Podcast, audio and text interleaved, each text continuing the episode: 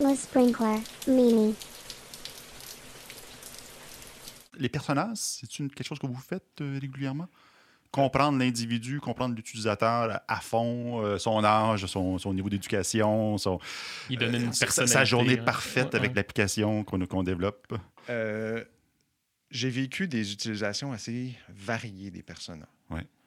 Euh, dans certaines entreprises, il y en avait. Il y avait un carton découpé. On rencontrait Paul à tous les matins, notre. euh, Ouais.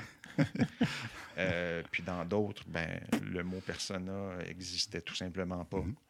Donc, euh, on parlait de l'utilisateur avec un, un U majuscule, là, mais Ouais. c'était c'était ça notre persona. Puis, puis GF, il veut, il veut quoi, lui, par, par rapport au personnage? On oublie ça, c'est une, c'est une vieille approche, on n'en on en parle plus, ou s'il faut, euh, magnifique. faut faire commencer, commencer à prendre ça au sérieux.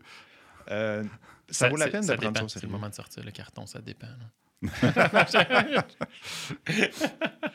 Euh, non, ça vaut la peine de, de- de prendre ça au sérieux euh, parce que il y a des moments où on n'a juste pas les moyens, on n'a pas le temps d'aller rencontrer un utilisateur. Ouais. Donc, on peut au moins prendre un fallback, dire on a une décision à prendre. Là.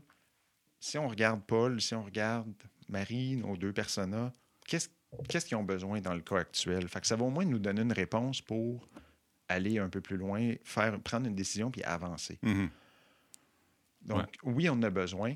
Euh, Est-ce que ça vaut la peine d'en faire 20, 25? À un moment donné, je ne l'ai pas vécu, mais j'ai entendu des cas qui pondaient des, des, Des personnages, des euh, personas pour être politically correct, là, pour être sûr de respecter toute la diversité possible. À un moment donné, ça donne rien si c'est pas tes utilisateurs cibles. Mhm. Puis ça change quelque chose dans le comportement ou dans l'objectif ou dans l'utilisation de la personne. je veux dire. Exact. J'ai assisté à une présentation il y a, il y a- il y a environ deux ans dans une grande institution financière, sans nommer le nom. Et le- l'expert UX disait si tu prévois faire des personnages et, si, et que tu ne rencontres pas le, la- la- le vrai utilisateur, ça ne vaut même pas la peine de faire des personnages. Ta position là-dessus, ça, ça serait quoi? Euh, il y a du vrai, parce que, comme je disais avant, si tu ne rencontres pas l'utilisateur, tu n'as quand même pas une certitude, Mhm. d'abord, d'avoir même construit les bons personnages. Ouais. Mhm. Parce qu'eux, il faut qu'ils soient.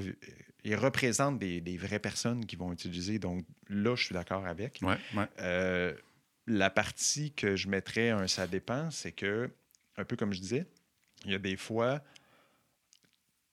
tu n'as pas, les- t'as pas le temps d'aller rencontrer des utilisateurs, tu pas le- Le Il y a luxe, plein de contraintes. Ouais, peu importe. C'est ça. Mhm. Donc, tu peux utiliser les personnages comme une béquille. Ouais. Le danger, c'est de t'en servir trop puis d'oublier qu'il y a des vrais humains. Puis là, finalement, de juste parler à tes morceaux de carton qui sont dans ton. Donc, ça peut être un danger, mais globalement, oui, je serais d'accord avec le fait que si tu parles jamais à personne, euh, Tu risques de, te planter. Oui. Tu vas, tu vas croire tes mensonges. Tu parles, tu parles beaucoup de aller valider, aller rencontrer euh, ces personnes-là. Oui. Dans le- le day-to-day là, d'un d'un gars de UX, de quelqu'un qui, est- qui est professionnel là-dedans, comment ça se matérialise? Ça veut, ça veut dire quoi? Tu sors dans la rue avec ton micro puis tu leur fais des interviews. Que- comment ça se passe? Euh, souvent, ça se passe un peu plus en amont pour justement aller chercher les données de c'est qui nos utilisateurs. Bon, big design up front. Ça y est. C'est pas un piège, je savais pas qu'elle réagirait de même. Moi, je suis intéressé pour vrai. Euh, ben, ça, c'est une des parties de justement rencontrer les utilisateurs. C'est beaucoup en amont, mais après, euh, à quelle fréquence des rencontres, ça dépend. Oui, ça dépend. Euh, de du budget, encore une fois, mais aussi de la maturité de l'entreprise, parce que la maturité UX, Mhm. euh, parce que s'ils ne croient pas beaucoup au design, ils vont permettre moins souvent d'aller euh, rencontrer des gens. Comment tu sélectionnes ces gens-là? Si tu es chanceux, tu as deux, trois clients plus privilégiés avec qui tu as une bonne relation, puis tu les appelles aux, aux trois sprints, aux, OK. aux, aux quatre mois. Tu les invites dans des revues, dans des trucs comme ça, ou c'est. Euh, Je suis très spécifique. Moi, ça, je ne l'ai jamais fait. C'est plus euh, vraiment d'avoir une, un- plus une entrevue structurée avec eux pour dire on a le logiciel, comment tu l'utilises, qu'est-ce que tu n'utilises pas, comment tu le comprends. Euh, Tu l'as fait avec moi, ça? Oui. c'était quoi le logiciel? Euh, je pense que c'était euh, Hopper. C'était Green Ouais, Hopper. Green Ouais, ouais, ouais. Du Puis- vieux old school Pixis ici. Oh, Ouais, t'as- dans une salle, puis il dit T'as le goût de cliquer où, Eric? Ben, Le piton vert.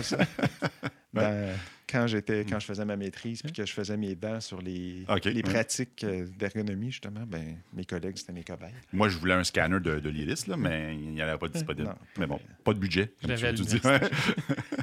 Donc, forme d'entrevue plus ou moins formelle, mais à fréquence. formel là, euh, ça c'est la méthode que moi j'ai utilisée.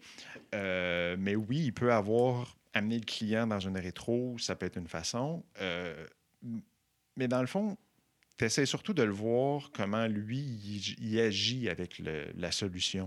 Hmm. Donc, si vos, vos euh, pas, vos rétros, mais vos reviews, pardon, euh, sont en mode voici ce qu'on a développé, découvre-le par toi-même, ben oui, ça peut être une bonne façon d'avoir du feedback utilisateur. Mais c'est quand même bon d'avoir quelque chose d'un peu plus structuré parce que euh, si tu rencontres plusieurs personnes, tu veux quand même être capable de comparer les résultats. Donc, quand même avoir une forme de, de structure, mais c'est ça. Moi, je le faisais en forme d'entrevue. Il y a sûrement plein de monde qui l'ont euh, de différentes façons. Puis c'est de le faire le plus souvent possible euh, que le, le budget, temps et budget financier permet. là. Bon, excuse. Ben, je ben, ben, Vas-y. J'ai vécu une situation où euh, les utilisateurs, euh, compagnie d'assurance, étaient habitués à travailler sur du, euh, tu sais, du, du, du vert sur noir, là, le- le- du mainframe, avec tout, tout, tout, tout sur le clavier, là, de A à Z. Ils sont bons, là. Ils vont vite, là. Ah, ils sont, sont, ouais, sont c'est comme, là. si je sais pas si les gens connaissent VI, là, mais il y en avait des, des, des torticolis des doigts. Euh, nous, notre, notre mission, c'était de transformer ça en une application plus web. Et donc, au lieu de faire 28 manœuvres, tu appuies sur un piton. Et puis, le feedback des utilisateurs, c'était très, très, très, très négatif. C'était plus simple, euh, c'était- plus beau, euh, c'était beaucoup plus efficace. Euh, oui, il y avait un peu plus de délai. Tu sais, le mainframe, c'était c'était Clac, branché hein. direct. là.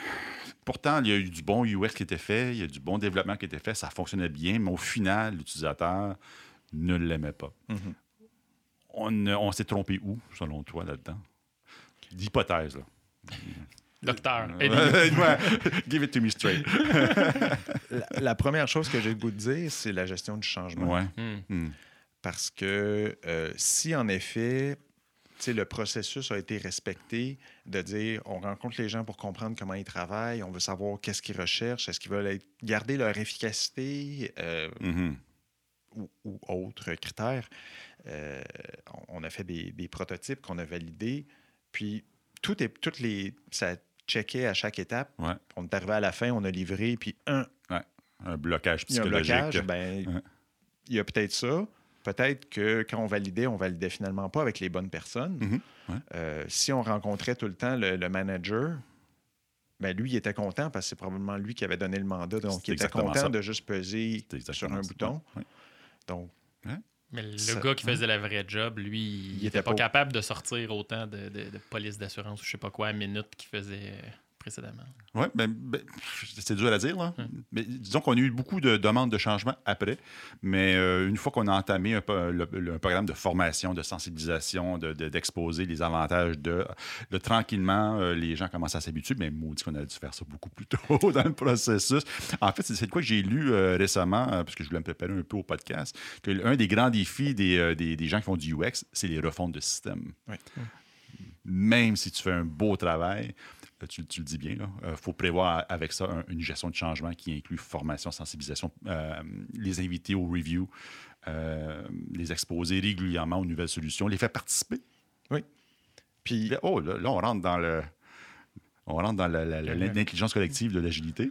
Les faire participer au UX. Attends un peu, peut-être un segue. Mais tu avais de quoi ajouter, par contre? Euh, ben, c'est ouais, un, c'est un peu, euh, un peu déconnecté. On verra si on regarde dans la séquence au on, a, on a une, une formule pour ça.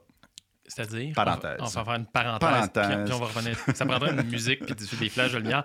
Mais tu étais beaucoup dans la. euh, Au moment où j'ai eu la, la question qui m'est venue, euh, dans la, la- la validation puis la fréquence de tout ça. Oui. Euh, Est-ce que tu inscrirais le mouvement, là, tu sais, A-B testing, là, envoyer ça dans le champ? euh, dans, dans cette philosophie-là de, de, de, de, de, de validation puis de UX?